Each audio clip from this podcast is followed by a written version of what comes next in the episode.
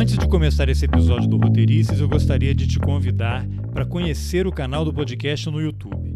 Lá eu estou publicando algumas das entrevistas antigas, pelo menos as poucas que eu também fiz a gravação em vídeo, e as novas. Quando eu comecei o podcast, eu não pensava em fazer nada em vídeo por uma série de razões. Mas agora, mais de dois anos depois, eu decidi colocar algumas das entrevistas no YouTube por dois motivos principais.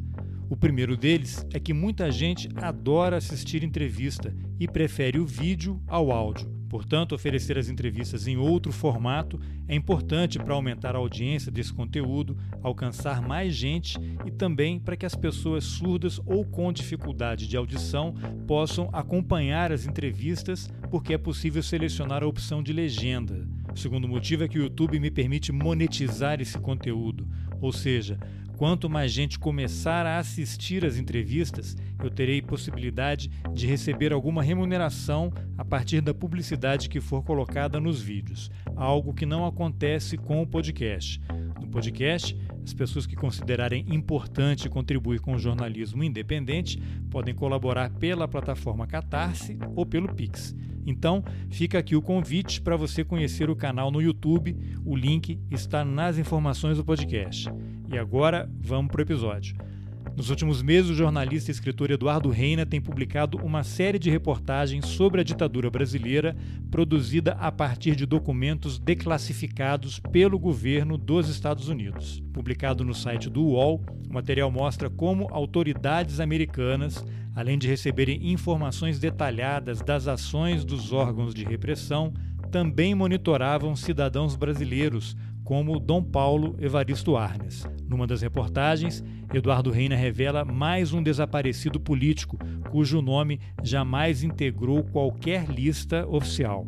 Eu sou Carlos Alberto Júnior e esse é o Roteirices.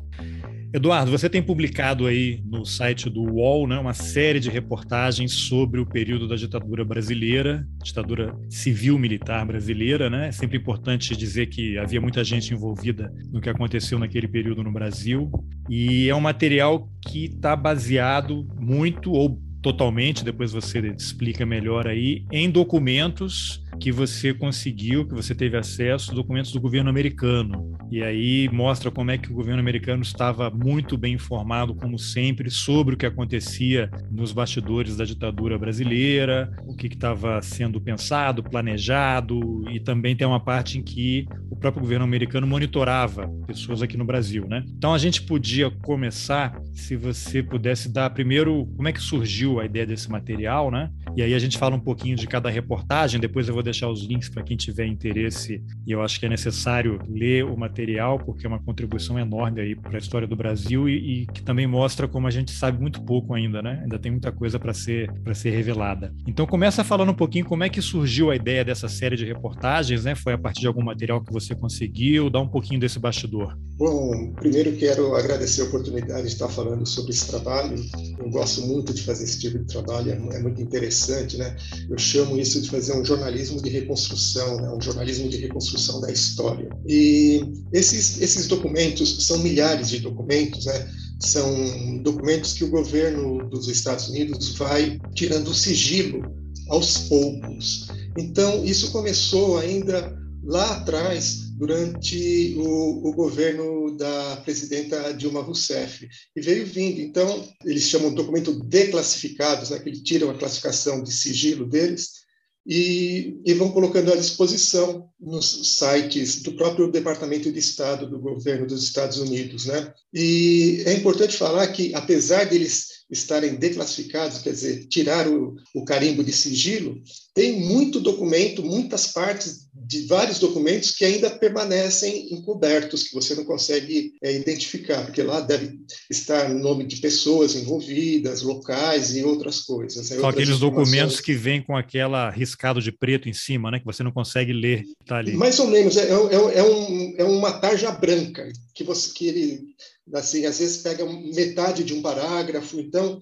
fica como se fosse recortado assim e colado lá em cima. Então você não consegue ler o que está escrito lá. Quando começou o governo dos Estados Unidos começou a fazer, liberação, fazer a liberação desses documentos, a imprensa brasileira fez algumas reportagens sobre isso. mas pegou pouquíssima informação, né? E como eu disse, são milhares de documentos, milhares mesmo. Então esses documentos estavam no site da Biblioteca Nacional aqui no Brasil. Mais recentemente, eu posso dizer de 2019 para cá, começou a ter um problema de acesso a esse site ou a esse link para esses documentos, até simplesmente desaparecer. É, eu, eu consegui baixar todos eles antes que tudo isso acontecesse. Né? Eu consegui, através de uma outra pessoa é, que, que me ajudou e, e, me passou essa a coleção toda. Então, eu tenho isso guardado em vários locais. Todos esses milhares de documentos, são muitos arquivos, né? Aí eu falei, precisa ler um por um para ver o, o que, que contém, o que, que não contém. Então, são coisas de 64 até 80 e pouco, 85, 86, 87. Então, eu escolhi um dos arquivos e comecei a ler. E é, é engraçado. É, Eduardo, que... só antes de você avançar um pouquinho, só uma dúvida. Esses documentos, eles são documentos produzidos pelo governo americano, que foram declassificados pelo governo americano, com algumas limitações, e foram entregues ao governo brasileiro, ficaram disponíveis na Biblioteca Nacional, e desde 2019, coincidentemente, é quando assumiu o atual presidente da República, o acesso a esse material foi ficando cada vez mais restrito, a ponto de os, os links para você acessar pela internet foram desaparecendo. Então, hoje, você entra no site da Biblioteca Nacional, ou você não acha, ou vai ter que percorrer um caminho gigantesco para poder localizar. Você teria como dizer se de fato esses links foram retirados e se alguém for pessoalmente à Biblioteca Nacional, conseguiria acesso a essa documentação? Isso, isso eu não sei dizer. Aí teria que ir até Brasília para checar isso daí. Se pessoalmente você teria acesso através de um outro mecanismo dentro do acervo da Biblioteca Nacional. Isso eu não sei te dizer. É, porque se é um é, documento público e está depositado aqui na biblioteca, em tese você chega lá, pede, deveriam te exatamente. dar acesso, né? É, exatamente. Mas você também consegue ter acesso aí, mas aí já não é o acesso ao, ao arquivo todo desses documentos declassificados, aí você vai ter que ir procurando, garimpando mesmo. Você consegue, através da Universidade Brown, nos Estados Unidos, você consegue, através de outras universidades nos Estados Unidos, porque esses documentos estão lá em várias universidades, e tem também a possibilidade de você entrar no próprio arquivo do governo dos Estados Unidos e, e procurar lá. Mas aí vai ser um, um, documento por documento. Você põe no lugar de busca lá alguma palavra-chave e vão, vão aparecer milhares, você vai ter que passar na, na peneira e pensando os que te interessam. É procurar agulha no palheiro mesmo, né? É, é mais ou menos isso. É mais ou menos isso. Tá bom, mas aí eu te cortei, você estava começando a falar que aí você começou a ler documento por documento, e aí o que, que você foi encontrando? São documentos que são, foram produzidos pelos adidos do governo dos Estados Unidos aqui nas embaixadas, na embaixada e nos consulados aqui no Brasil, né? E tiveram como fontes, obviamente, pessoas do governo federal da época. Adidos militares, fontes, né? Os militares, fontes militares. Tiveram como fontes também boa parte da imprensa de algumas coisas que eles, dos relatórios que eles passam, são relatórios, informes, telegramas, estudos. Tem documento que tem uma página, tem documento que tem 60 páginas, sabe? E, e, e é escrito numa, de um modo é, um pouco sui generis do que a gente está acostumado a ler, por exemplo, na imprensa. Né? Então, você tem que começar a se acostumar um pouco com o que eles estão querendo dizer lá, porque existem algumas siglas, todas em inglês, né? Aí você, eu fico quebrando a cabeça para descobrir o que, que é aquela sigla, para saber do que exatamente o que, eles estão falando, né? E, e, depois que se levanta uma informação em um documento X, obviamente tenho que correr atrás para checar a informação e rechecar a informação, né? E aí essa, esse processo de checagem e de rechecagem da informação é feito depois, por exemplo, com documentos das auditorias militares que estão disponíveis na internet aqui no Brasil, durante a ditadura, a auditoria militar durante a ditadura aqui no Brasil, documentos da, é, do Brasil Nunca Mais, que tem milhares de documentos que podem inform, trazer informações que ajudam cruzando para checar e rechecar essa, esses dados que aparecem nesses documentos americanos. Ah, agora, Eduardo, você acompanha o tema há bastante tempo, por isso você tem um livro, né, que é Cativeiro Sem Fim, que conta a história de bebês, crianças e adolescentes que foram sequestrados, né, tirados dos, das suas famílias por militares brasileiros durante a ditadura. Depois a gente vai falar um pouquinho também sobre isso. A gente já fez um, um episódio né, no, no podcast sobre esse livro. E agora, esse material é algo que você já estava atrás, você acompanha como é que o governo americano vai liberando aos poucos esse material, você vai monitorando ou você recebeu alguma dica? Como é que você recebeu a informação? Olha, agora tem ali um novo lote, isso aí é divulgado, ou você que estava monitorando e, ou recebeu alguma informação? Eu, eu venho monitorando, eu venho procurando informações há muito tempo, exatamente por causa desse desse tema do sequestro de bebês e crianças pelos militares durante a ditadura, né? Eu, eu fui em cima desse material que era sigiloso exatamente para ver se eu conseguia mais informações sobre isso. Obviamente não, não encontrei nada lá, né? Mas fui encontrando outras coisas. Eu vou citar um exemplo aqui.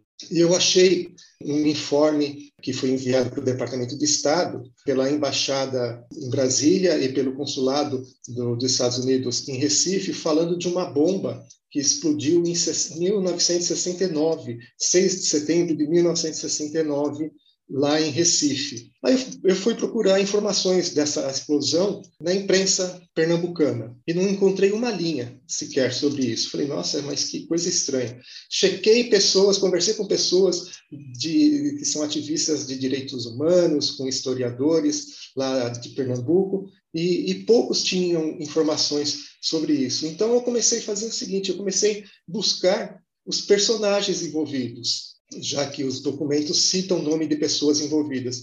E fui achando, eu achei quase todos eles. É, Essa matéria falar... que você fala, ela foi publicada no dia 31 de outubro, né? E o título é Ditadura Isso. Militar escondeu atentado à bomba no Recife em 69, né? Isso, exatamente. Eu só não falei com a pessoa que, que, que já perdeu a vida, que já faleceu. Com as outras pessoas, eu consegui achá-las e, e, e, reconstruir a história. E, e, acho, que, acho que funciona mais ou menos desse jeito. E, a história dessas pessoas com que eu, eu consegui conversar e reconstituir a história dessa bomba lá em Recife toda a perseguição, todo o monitoramento que houve sobre ela, são pessoas que eram do PCBR, né? Eu consegui é, informações dessas pessoas é, em documentos do, da Comissão Nacional da Verdade, em, é, em, documentos do Brasil Nunca Mais, em documentos de auditoria militar. Então, funciona, funcionou para mim mais ou menos desse jeito. Um, aí, um outro documento, num evento também de 1969, é, era uma bomba que explodiu em São Paulo, é, que é a, essa a mais recente matéria que saiu na segunda-feira passada, agora dia isso, dia 8.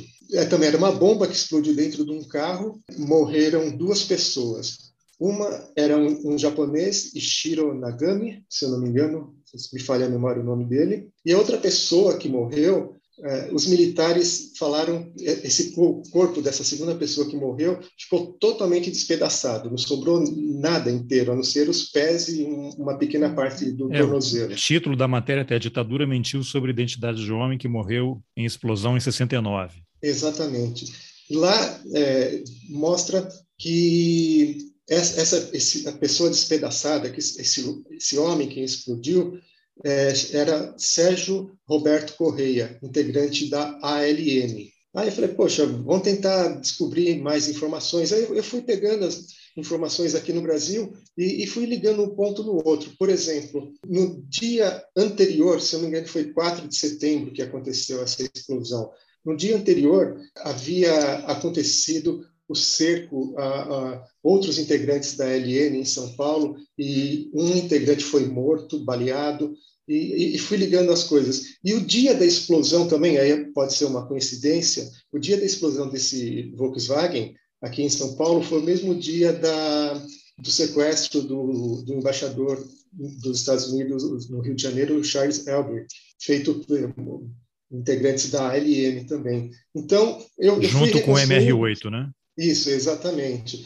Eu, eu, eu fui atrás de informações para tentar descobrir quem que seria essa, essa pessoa que explodiu, falar com parentes, alguma coisa, e acabei descobrindo, por exemplo, documentos da auditoria militar, um documento que está na auditoria militar, que é da Polícia Civil, falando que aquele corpo não era do Sérgio Roberto Correia, como eles estavam dizendo, porque eles haviam encontrado um dedo inteiro, e em cima desse dedo eles fizeram o exame digital e constataram que aquele corpo despedaçado não era do, do, do Sérgio Roberto Correia. Então, aí surgiu uma informação nova sobre a ditadura brasileira, né?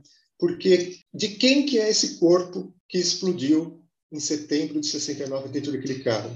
Ninguém consegue explicar. E como os militares falavam, como a ditadura falava que era de Sérgio Roberto Correia e não é do Sérgio Roberto Correia, o que aconteceu com o Sérgio Roberto Correia? Ele foi morto depois, ele está desaparecido. O status dele é desaparecido. Então, nós temos um novo corpo de uma nova vítima fatal da ditadura aqui no Brasil e temos o desaparecimento de uma outra pessoa, de um outro militante político. Ah, que loucura, hein? Agora, você também, nessa série de reportagens aí, você fez também um material que tem até a ver com o seu livro, né? Que é, seriam sobre crianças, né, ou bebês que foram sequestrados na Argentina no período da ditadura militar.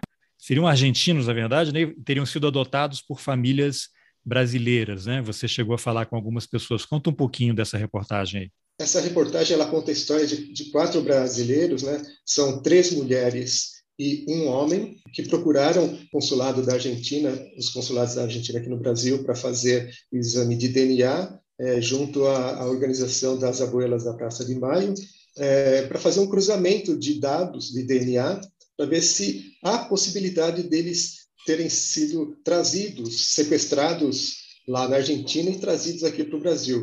A gente sabe que isso é fruto da, dessa minha pesquisa que resultou no livro Cativeiro Sem Fim, que existia uma ação em conjunta do Conesul, assim, Operação Condor, isso daí a história registra isso, para atuar militarmente, né, contra as pessoas que eram contrárias, opositoras ao regime, na prisão, na troca de informações, é, no sequestro e desaparecimentos e assassinato dessas pessoas, e, obviamente, acontecia isso também, a questão do sequestro das crianças. Né? Tanto que no Rio Grande do Sul houve o sequestro de duas crianças uruguaias, né, que foram encontradas depois de um tempo em outro país da América do Sul, né, se não me engano, Celiberte, o, o sobrenome da mãe, eu não, não, me recordo agora. Então, existia isso daí. Então, todas as possibilidades que são críveis, que são passíveis de existir, têm que ser checadas. Então, são pessoas que tiveram, cujas famílias adotivas dessas quatro, né, tiveram uma ligação muito forte com militares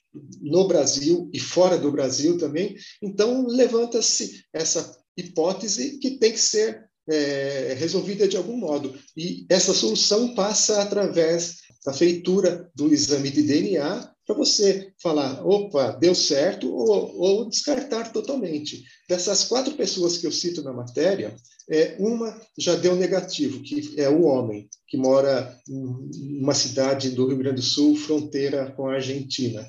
E as outras três é, estão nesse processo todo. Já teve gente que já fez a coleta e está aguardando o resultado, e tem gente que está aguardando o agendamento para fazer a coleta. Tá.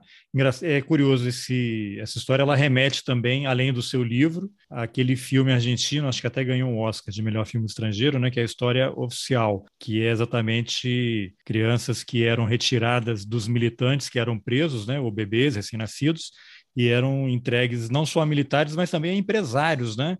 O que mostra Sim. toda essa conexão. Todo mundo que dava suporte às ditaduras também entravam nessa, nessa história, são todos cúmplices, né? Aliás, um filme que quem não assistiu, recomendo fortemente. Agora, além dessa aí da, da, das crianças sequestradas, você tem uma outra que mostra como é que os Estados Unidos acompanharam de perto a caçada ao Carlos Lamarca, né? Vê que os adidos militares estavam ali muito bem informados sobre cada passo, cada etapa do cerco que estava acontecendo ao Lamarca lá na Bahia, né? Conta um pouquinho aí dessa história também. São, são vários documentos, né? Que são enviados para o Departamento de Estado, e eles vão, como se fosse um diário, é, relatando: olha, hoje aconteceu isso, tal grupo do Exército, grupo da polícia fez, fechou um, um cerco não sei aonde, em tal cidade, prenderam não sei quem. Então, eles vão contando parte por parte dessa, dessa história da caçada ao Lamarca. Né? E uma coisa que me chamou muito a atenção é uma história que eles contam sobre a Yara Yavelberg, que foi uma companheira do, do, do Lamarca, né?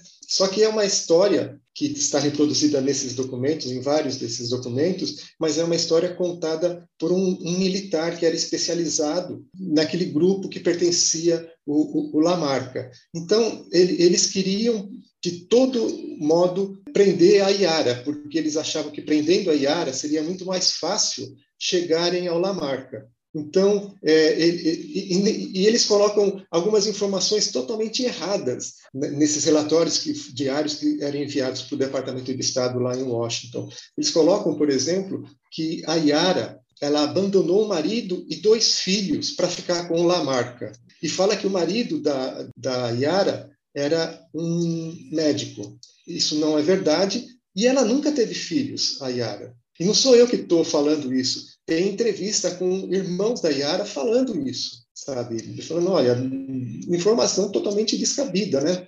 E eu também consegui encontrar algumas pessoas citadas nesses relatórios enviados para Washington, e eles contaram a versão deles para aquele fato que está narrado lá, como a tentativa de prisão de um deles. Essa, eu não me recordo o nome dessa pessoa agora, que é um professor lá na Bahia, inclusive. Ele estava junto com uma outra pessoa em Salvador quando os militares foram prendê-los no meio de um calçadão ali no centro lá no centro de, de Salvador, bastante movimentado, e um, e um conseguiu fugir, e o outro conseguiu, e o outro foi preso.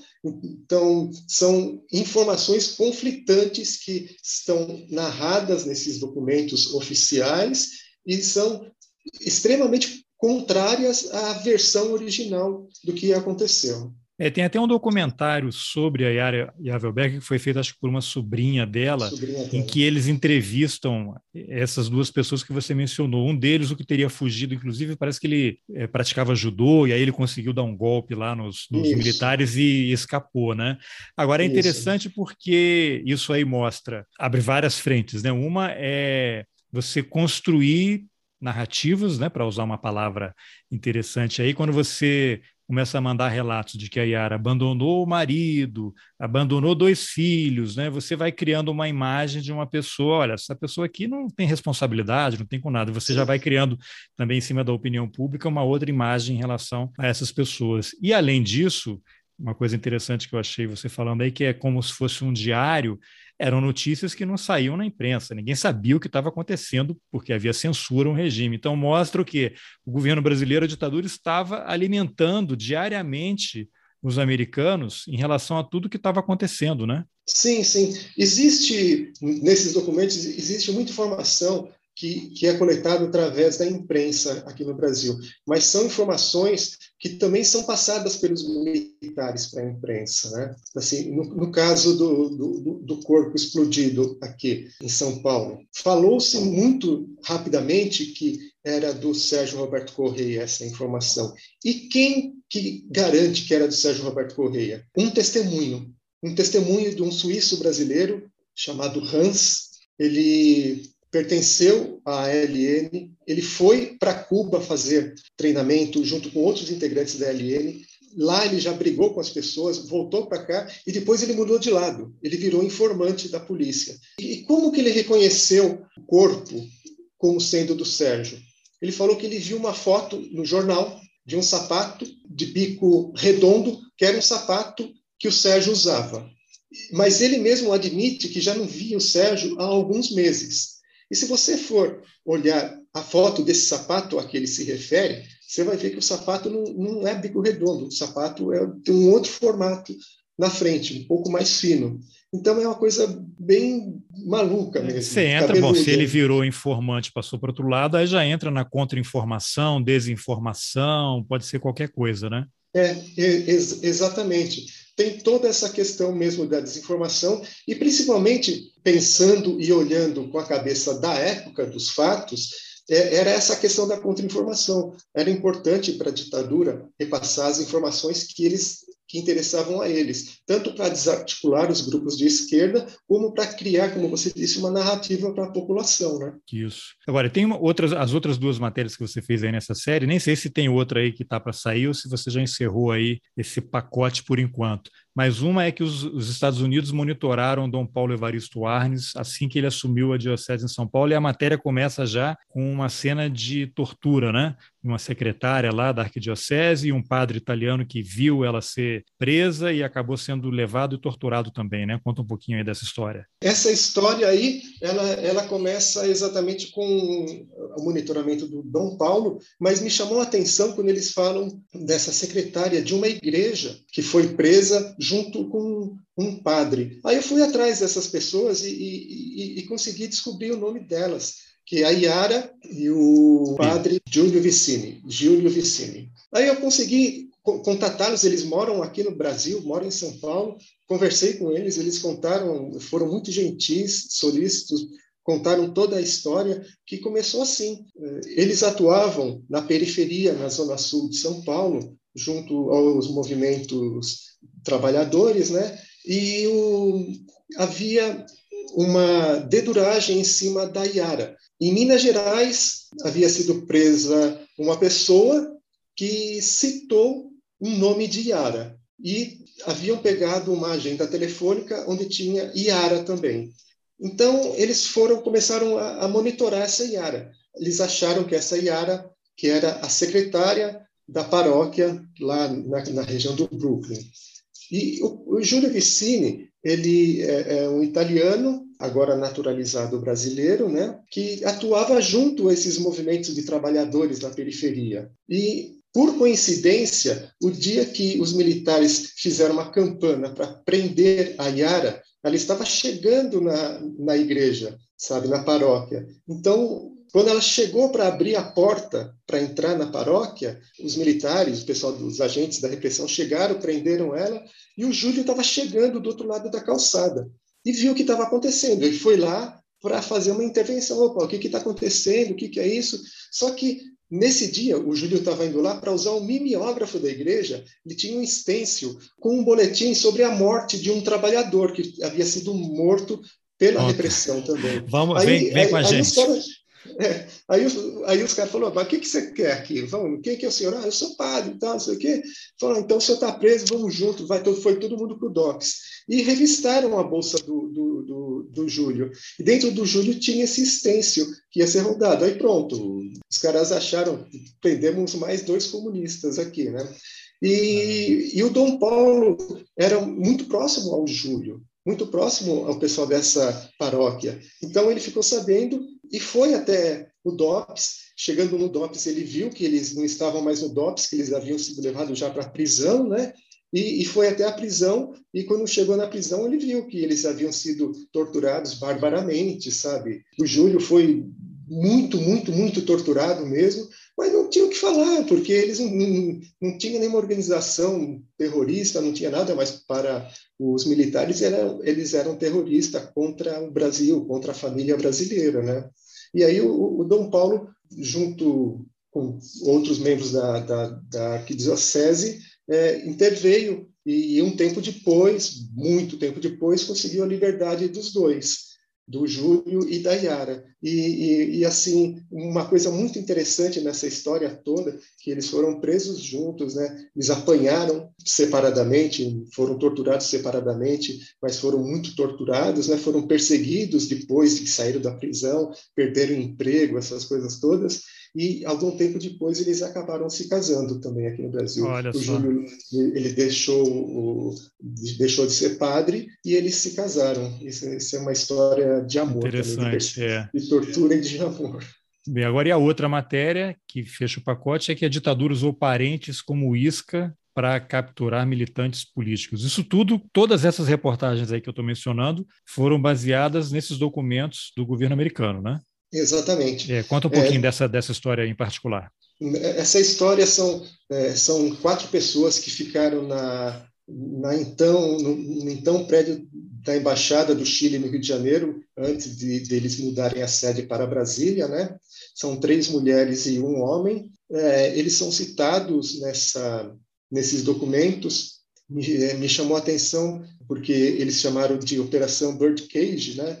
Que seria a gaiola do pássaro. Aí fui atrás para ver o que, que era e acabei tendo constatação de que essa, operação, essa operação era para prender é, integrantes do, PC, do PCB no Brasil todo, principalmente antes da eleição de 1970 ou 71, não consigo me recordar aqui. Então, eles queriam tirar todas essas pessoas. E a, e a história deles presos, esperando, aguardando o, o, asilo, o documento dos Estados Unidos fala, conta bem essa história de que o, o governo brasileiro pressionava é, o, o governo chileno para tirar eles de lá de dentro, né? E, e, ao mesmo tempo, eles aguardavam desesperadamente que o governo chileno, que era de Salvador Allende, é, concedesse asilo para eles, né? Porque aí eles conseguiriam sair de dentro da embaixada do Chile lá no Rio de Janeiro, é, sem serem molestados e irem para o aeroporto, né? E foi o que acabou acontecendo, né? Eles conseguiram. O governo brasileiro não queria desse livre salvo conduto, né? É, isso da, da, da, do território chileno no Rio de Janeiro, que é a embaixada até aeroporto para eles irem para o Chile. Então tem toda essa história, por exemplo, que é de do homem do Pedro, né? Que, que é contada na ele era cunhado na época, né? A irmã dele era casada com um integrante do PCB e os caras queriam pegá-los, então prendeu o Pedro e a mãe dele. Então levaram eles para o Doipod, no Rio de Janeiro, né? É, houve uma pressão psicológica muito forte em cima dele e, e ele conseguiu ludibriar o, e, isso que é, é, é, bastante interessante nessa história que ele conseguiu ludibriar os militares. Ele fez um acordo falando ah mas tudo bem deixa eu ir embora que eu convenço o meu cunhado e minha irmã a se integrarem né? E, e foi embora e fugiu. Eles falaram legal se você tem até tal dia para fazer isso a hora que ele saiu do doicode ele foi sumiu e, e foi para a embaixada, pediu asilo. Olha só. Agora, Eduardo, você procurou o governo brasileiro, né, Ministério da Defesa, eventualmente ali alguma das forças em separado, para poder questioná-los sobre esse material, porque na verdade é um material que apenas relata ações, né, da ditadura militar brasileira. Houve alguma algum alguma resposta além de um de um silêncio criminoso? Não, nenhuma resposta. Não, ninguém quer se envolver, ninguém quer falar. Mesmo utilizando lei de acesso à informação, é, é, é super complicado. É, eu, por exemplo, eu estou tentando fazer um levantamento para saber, é, voltando à história do, do sequestro dos bebês e das crianças, para saber quantos bebês e crianças foram levados para fora do Brasil nas décadas de 60, 70 e 80. É, no governo, ninguém se dispõe a falar. Fala que não temos esses dados, a informação é essa, não temos esses dados. Já procurei em vários ministérios, em vários organismos judiciários também, e não consigo essas informações. Quer dizer, é, é super complicado uma informação que deve ser pública e deve ser publicada, mas não, a gente não tem acesso. Isso é extremamente complicado nessa nesse trabalho de reconstrução da história do Brasil, né? É, isso é muito interessante, porque eu sempre lembro e sempre menciono esse episódio, que é uma entrevista do vice-presidente, general Mourão, se não me engano, foi ao Estadão no começo do governo, por ocasião do, do Ustra, né? essa idolatria que o presidente da República, os filhos e os generais né, que compõem aquele núcleo mais próximo ao presidente, né, que seria onde está o partido militar, tem uma idolatria pelo Ustra. E o, lembrando que o Mourão, numa entrevista à TV Deutsche Welle, né, alemã, disse que o Ustra era um chefe que se preocupava muito com os direitos humanos dos subordinados. Né? O Ustra, que é um torturador reconhecido né, pela justiça brasileira. E o Mourão disse que eles ajudaram o Ustra com documentos para ele escrever os livros dele. Né? O Ustra tem dois, três livros, né? um deles é Verdade uhum. Sufocada, em que ele dá a versão dos militares para o que aconteceu, negam tortura. Né? Você tem pessoas que foram de fato execu torturadas, executadas, desaparecidas, e eles vêm com uma versão ali de um documento oficial dizendo que morreu numa troca de tiro, foi resgatado, aquelas coisas absurdas. E aí, o que para mim é muito contraditório é você ter um general quatro estrelas, que também é vice-presidente da República, dizer que o Exército ajudou o Ustra na elaboração do livro, fornecendo documentos, ao mesmo tempo em que oficialmente o Exército, o Ministério da Defesa, desde antes da Comissão Nacional da Verdade, alega que não há documentos que eles foram destruídos. E volta e meia você ouve uma história, né, que queimaram um documento aqui e ali. A própria Comissão Nacional da Verdade teve extrema dificuldade para conseguir é, material. Queria que você comentasse um, um pouquinho sobre isso. Aliás, os livros do Ustra, assim como os livros de outros generais integrantes é, das forças militares, assim como um livro que foi é, elaborado na década de 80 e que acabou não sendo editado, mas existe cópias dele é, em vários locais, chamado Orville, que é livro ao contrário, né? que é um projeto que era para se contrapor ao projeto Brasil Nunca Mais, é, capitaneado entre outras pessoas, por Dom Paulo Evaristo Arnes, que denunciava a existência do desaparecimento, da tortura e da, do assassinato de militantes políticos aqui no Brasil, né? Então, esses livros desses militares e dessas pessoas ligadas aos militares é, são livros que ajudam demais nesse trabalho de pesquisa. Então, você levanta uma informação lendo os documentos do Departamento de Estado dos Estados Unidos, confirma a existência dessa informação ou de outros detalhes daquele fato, daquele caso ou daquela pessoa mencionada nesses livros dessas desses militares que você acabou de do, do Ustra e de, de outros militares e no próprio Orville, né? E, e, depois você vai checando informações com documentos das auditorias militares, documentos da Polícia Civil na época do DOPS, documentos do Brasil Nunca Mais. Então, é uma forma de você ir cruzando dados, fatos e informações para ver, para você não falar uma besteira, né? para você é. não falar uma inverdade. Né? Uma e aí, o interessante é que o, o, projeto Brasil Nunca Mais, né, que é um material enorme, está né, tá disponível na internet e resultou na, no livro, né, que ficou muito conhecido ali, ele foi baseado em documentos da própria ditadura, né?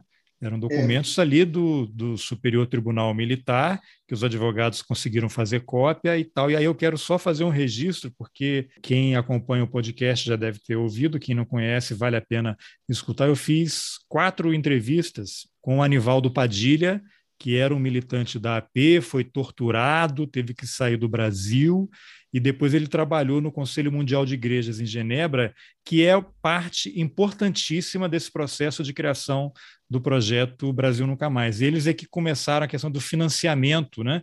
de como é que você ia financiar o projeto, levar documento para fora e tal. Então, depois eu vou até deixar o link aí, porque vale muito conhecer a história do Anivaldo e é um pedacinho da história de como é que esse projeto foi construído. É, é esse, esse, trabalho deles naquela época é um trabalho muito louco, acho que não existe outra expressão, né?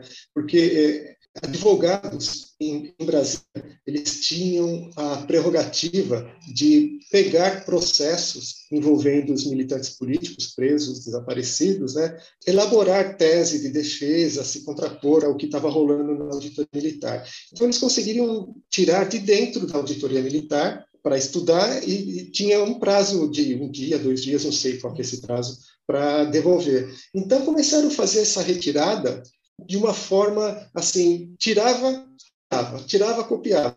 Eles viram que eram milhares de documentos que eles tinham e corriam o risco de, daquilo se perder, é, eles conseguiram trazer para São Paulo e de São Paulo eles fizeram microfilmagem disso daí e mandaram para Genebra e para lugares no mundo todo e dentro do Brasil para garantir é, que esse, esses documentos sobreviveriam de algum modo se é. fossem pegos pelos militares com alguma organização, com alguma entidade, com alguma pessoa, né? É. Então Então, é um trabalho, eles tinham, chegou a milhões de folhas fotocopiadas, é, com, com dinheiro vindo pelo, pelo Conselho Mundial de Igrejas, tudo isso é, é, foi, um, é, foi um trabalho de formiguinha que durou anos e totalmente em segredo. Essa informação só foi aparecer, foi lançado o livro em 1985 ou 86. O 85, 85. Então, foram quatro anos. Foi logo depois um da posse do Sarney, né? Inclusive havia um temor enorme, Isso. né? Você sair com uma publicação dessa, Tancredo tinha morrido, vai voltar a democracia, os militares ali, uma ala nervosa querendo não entregar, né, querendo assumir de novo, foi um momento muito delicado. Uma coisa que me veio na cabeça quando eu falei do, do Orville, aqui desse do projeto Orville, desse livro, é um livro de 900 páginas, mais ou menos, mas tem uma página em especial que fala sobre a guerrilha do Araguaia, que não está nesse livro, ela foi arrancada. Então eu tenho uma curiosidade muito grande em ver o que está escrito nessa página, que eu já procurei em tudo quanto é canto e com várias pessoas que têm cópias desse livro, e ninguém tem essa página também.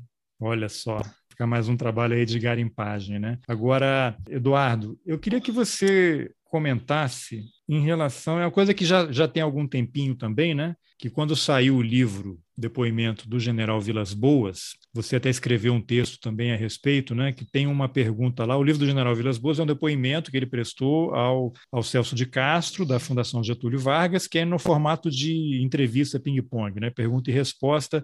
Em determinado momento, ele, sem citar o nome, o seu nome e nem o nome do seu livro, mas ele está se referindo a, ao Cativeiro Sem Fim, ele diz que aí agora vem essas histórias de que o exército sequestrou bebês. Eu nunca ouvi falar isso, né? as pessoas inventam essas coisas e tal. E aí eu vi assim, mas general, haveria alguma publicidade a isso? Você acha que haveria um comunicado interno nas Forças Armadas que estão sequestrando filhos de militantes, estão distribuindo para outras pessoas e mandando para fora? Aquilo ali era uma coisa eu não sei, aquele período que aconteceu, qual era o papel do o Vilas Boas, era que era um cadete, era um tenente, estava no começo de carreira, se ele não tivesse diretamente ligado ao doicode, ao que estava acontecendo ali em relação à repressão, e acho que mesmo quem estava na repressão, havia aquela compartimentação, a gente também não pode achar que todo mundo sabia de tudo, porque não é interessante, né? Que você tem que saber o que interessa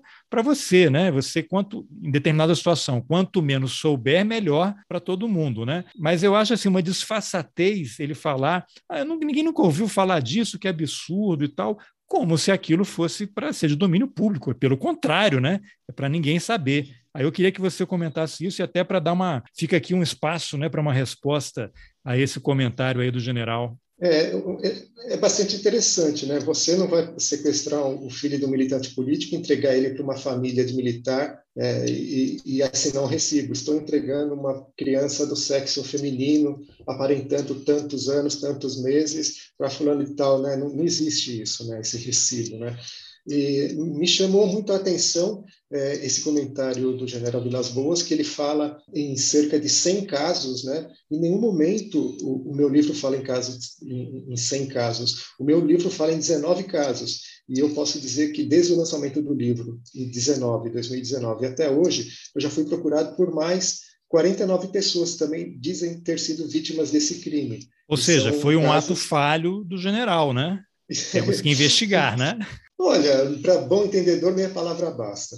Né? E, e, uma outra coisa que me chamou muita atenção, e isso evidencia o modo como os militares daquela época, ele era do grupo de ação daquela época, ele não era um recruta, ele já estava, já tinha algum grau, já tinha alguma patente, estava no grupo de ação lá naquela região da Amazônia, né? Ele fala que não é o momento de se falar sobre isso agora. Quer dizer, se inicialmente ele fala que nunca ouviu falar, que não existiu, e depois ele termina falando com esse argumento fortíssimo de que não é o momento de falar sobre isso agora, seria importante falar isso, por exemplo, na próxima geração, palavras dele, contar essa história na próxima geração, significa que você vai esperar as pessoas que hoje estão vivas, que podem contar a história delas, perderem a vida, falecerem, para outras pessoas contarem a história delas? Quer dizer, eu ouvi dizer que aquela pessoa que morreu foi. Não, vamos na fonte primaríssima, não é nem primária, é primaríssima, né? Que vivenciaram que são vítimas reais desse crime possam contar a história delas. E esse é o meu trabalho no livro Cativeiro Sem Fim: dar voz a essas pessoas que são vítimas de um crime de Estado, que foram invisibilizadas, que perderam a identidade, que perderam a família biológica, que perderam a vida, porque elas estão descobrindo tudo isso daí agora, depois de 40 anos, 50 anos. Então, é um problema muito grande. Imagina você com 50 anos descobrir que você não é você, que seu pai e sua mãe não são seu pai e sua mãe, que, sei lá, tem, é, é, é, é, muito cruel isso. Eu chamo esse crime de sequestro como um dos piores crimes cometidos pela ditadura civil militar no Brasil. E eu posso falar assim que isso aconteceu no Brasil de forma laboratorial. E esse know-how foi expandido depois para os outros países na América Latina, tanto que há crimes de sequestro de filhos de militantes no Uruguai, no Paraguai, na Bolívia, no Chile e na Argentina. Na Argentina são 500 casos, por exemplo. e na Argentina, lembrando que o período pesado da ditadura lá foi depois, né? A brasileira começou em 64, né? anos 70 Exato. ali, que teve o período mais, mais cruel, a ditadura argentina foi até 86 ali, no momento, foi final dos anos 70, 80 que estava mais pesado. Isso. Agora, essa fala sua é interessante porque essa história do sigilo, que já se tornou um hábito agora das Forças Armadas, quererem impor um sigilo de 100 anos. Pazuello subiu no palanque. Não, vamos aguardar 100 anos para esclarecer quais foram os motivos que ele subiu e por que, que o comandante aceitou. A filha do Bolsonaro vai entrar na escola militar sem fazer prova 100 anos, porque não é o momento agora de, de explicar isso. E aí você tem o seguinte: é aquilo que você falou, você tem pessoas que foram retiradas do convívio da família quando bebês, e que hoje, 40, 50 anos depois, elas têm ainda a oportunidade de se reencontrar com algumas dessas pessoas, porque nem todas morreram, podem estar idosas, 90 anos, 80 anos. Né? Eu tenho 52, meu pai tem 74. Se tivesse acontecido comigo, eu teria condições de encontrar meu pai, minha mãe de novo. Né? Então você tem essa pessoa que passou a vida numa fantasia e você tem a oportunidade de promover um reencontro, uma conciliação, e você tem um cara que foi o comandante do exército, né, que foi é, o, o, ministro, dizendo não é hora de falar sobre isso. Quando será a hora de falar sobre isso? Né? Então, Quando será a hora do Brasil se encontrar com o Brasil? É, exatamente. E, e, e, uma coisa que, que me dói muito o coração, essas pessoas que me procuram também, falam, olha, eu, eu, eu conheci o seu trabalho, eu, eu tenho a impressão que eu fui sequestrado, que fui criado uma família de militares, eu não sei quem são meus pais biológicos, tal. Elas vêm me pedir ajuda para elas encontrarem a origem delas. E mais do que pedir ajuda, essa fala delas é um pedido de socorro, sabe? É um, pedido, é um ser humano pedindo socorro para poder esclarecer quem são eles. Eles não quem têm é mais a quem recorrer, né, Eduardo? É, exatamente, não tem a quem recorrer. Então, e, e isso, isso dói demais em mim, porque eu sou um, um, mero jornalista, né? Como que eu vou atender esse pedido de socorros? Eu ajudo eh, na medida que eu posso, eh, informando, eh, dando dicas para essa própria pessoa ir atrás das, da, das origens dela, mas não tenho condições de, de ajudá-las. Seria necessário, e aqui eu faço até um apelo, sabe, que alguma entidade se tocasse dessa situação toda e, e fosse possível criar um, um centro, um núcleo para ajudar essas pessoas psicologicamente e judicialmente também. Agora, eu sei que o Ministério Público Federal, que tem, uma, tem grupos né, e que atuam em relação à investigação sobre crimes da ditadura, você chegou a fazer contato com eles em relação a esses temas? O Ministério Público Federal, por exemplo, seria uma instância capaz de contribuir, de colaborar e de ajudar a esclarecer esses crimes? Sim, antes da publicação do livro, eu levei todas essas denúncias para o Ministério Público Federal. Foram abertas algumas apurações desses casos, que depois se transformaram em sigilo, porque tem, tem procurador que alega que como envolve criança, quer dizer, envolve criança na década de 70, hoje já são adultos, né? E só que depois deu uma parada também é, é, essas apurações exatamente por causa da, do contexto político de 2019 para cá. Né? Então, eu acho que eles, o Ministério Público poderia é, retomar algumas ações, poderiam poderia ir com mais afinco mesmo, mas eu, eu acho que há essa possibilidade a médio prazo desse do próprio Ministério Público retomar essas investigações. É, é interessante porque eu entrevistei também há um tempo, foi até você que me passou o contato dela, a Eugênia Gonzaga, né, que era subprocuradora da República e tem uma atuação muito grande também em relação a mortes de desaparecidos, mas ela me falou que no próprio Ministério Público havia muita resistência de colegas dela procuradores de darem andamento a algumas dessas investigações, simplesmente porque até hoje a questão da lei de anistia está nessa zona cinzenta, né? Que houve uma decisão lá de que a lei de anistia foi recebida, né, recepcionada pela nova Constituição de 84, houve um voto do ex-ministro Eros Grau dizendo que vale para todo mundo, né? Então é um caso raro de, de anistia em que o torturador ele é anistiado, criaram aquela figura do crime conexo, né? O cara vai assaltar um banco para levantar dinheiro para financiar a guerrilha, e aí se ele deu um tiro e matou um, policial ou segurança, aí é um crime conexo porque ele é, resultou, uma morte que resultou da uma ação específica. Agora, você estender isso para o torturador, o guerrilheiro foi preso, foi levado para o Doicó, lá é torturado, e aí criaram que é o crime conexo, né? Então você tem isso. O próprio judiciário ele é resistente porque uma parte considera que a decisão do Supremo, por enquanto, é essa. Parece que ainda há possibilidade de ter recursos que ainda serão julgados e pode ser que essa lei de anistia mude mas você tem os governos do PT, em que teve uma presidente que foi torturada, que também não avançou, e eu achei interessante a resposta da Eugênia, que é a real politics, né? política real. Você tem o Nelson Jobim, que foi ministro da, da Justiça, que foi ministro da Defesa, que foi presidente do Supremo, e que tem um vídeo dele que de vez em quando aparece aí, não sei se foi um encontro do PSDB no interior de São Paulo, ele dizendo que atuou junto ao Supremo para que não se alterasse nada disso. Né? E aí, quando vem o Lula não fez nada, né? E aí, quando vem o governo Dilma, que vai cumprir uma determinação da Corte Interamericana de Direitos Humanos para investigar a questão do caso Araguaia, que diz o Vilas Boas, uma facada nas costas, e o resto é o que a gente está vivendo agora, né? Foi uma confusão muito é. grande, Eduardo, mas eu queria te ouvir sobre isso. É, é, super complicado, né? Se a gente for analisar historicamente, né, aqui na América do Sul, é, o Brasil foi o único país que conseguiu ter uma lei de anistia em plena ditadura ainda, né? Isso não aconteceu nos outros países, né? E depois tem essa cumplicidade de setores do, do judiciário.